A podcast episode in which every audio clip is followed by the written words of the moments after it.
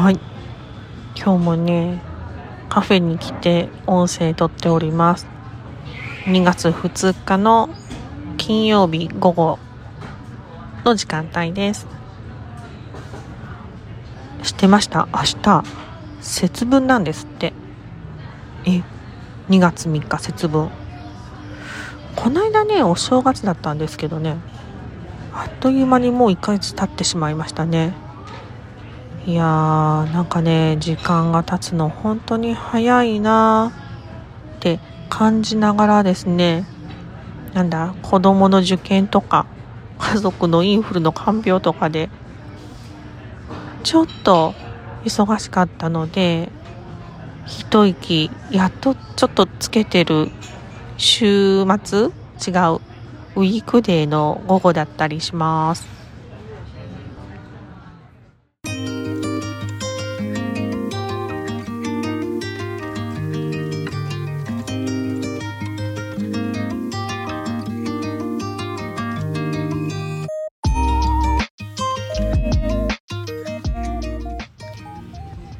こんにちは、こんばんは、おはようございます。内観マニア、空と煩悩の間でライフコーチをしてます、畑です。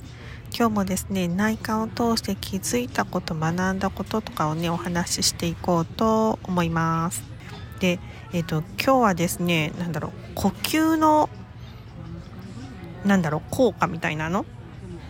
と、あと、えっ、ー、と、それに伴って、ああ、なるほどなって、でしみじみあ改めて実感したことがあったのでお話ししてみようと思います。はいえーとえーと、私ですねそうあの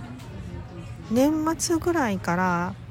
また、まあ、今まで以上にですねなんとなくこう内的に、うん、シフト変化が起こりつつあるなっていう、まあ、状態なんですけど、まあ、その状態の中でですねなんかいろいろ試行錯誤してる面もあってでその時にですねやっぱりなんか頭の中がちょっとガヤガヤと思考の声が多くなってきたなみたいな時にさてどうしたものかなって思いながらあそうだこれ呼吸の力を借りるといいのかなと思ってこうゆっくりこう鼻から吸ってまあ鼻から出すですね。口から出してる時もあるけど鼻から出してる時もあるかな。ゆっくり深呼吸にうん集中して、えー、続けてるとこうなんだろう脳内の中のこうエネルギーみたいな、うん、思考が静かになってお腹の方に降りてくというか、えーと、地に足ついたような感覚になるなっていうのを、まあ、体感してああやっぱ呼吸の威力ってすごいなって実感、まあ、してたんですよねすごいなって。でもう以前からですねあの昔からなんですけど、まあ、いろんなこと学んだりする中でですねまあ、あと一般的にもね最近マインドフルネスとかもまあかなり浸透してきてよく言われると思うんですけど呼吸法とかが自分自身を整えるのにいいよっていう情報はですねあのよく、うん、出てると思うんですよね。そうこう情報としてその呼吸がいいよっていうのを、まあ、知っていたんですけどで、まあ、もちろんそれも実践してたしなんですがなんだろうそのその頃と違ってこの今回ですねというか最近やっと呼吸が本当の体験としてリアルにああまさにそうだなってこう威力あるパワフルだわってこう実感したんですよね。もちろん今までも実践してたんですよ。でもねなんかもちろんその実践してる時も自分ではあできてるなって思ってたんですよね。でもなんか今のこうリアルにまさにそれだなみたいな実感のことを思うと、まあ、その時はですよいやできてると思ってるんだけどきっとこういう感じにができてるっていうことなんだろうなみたいな感じでできてるとなんとなく思ってたみたいな。はいそんな感じがしたんですよねそれまでのできてると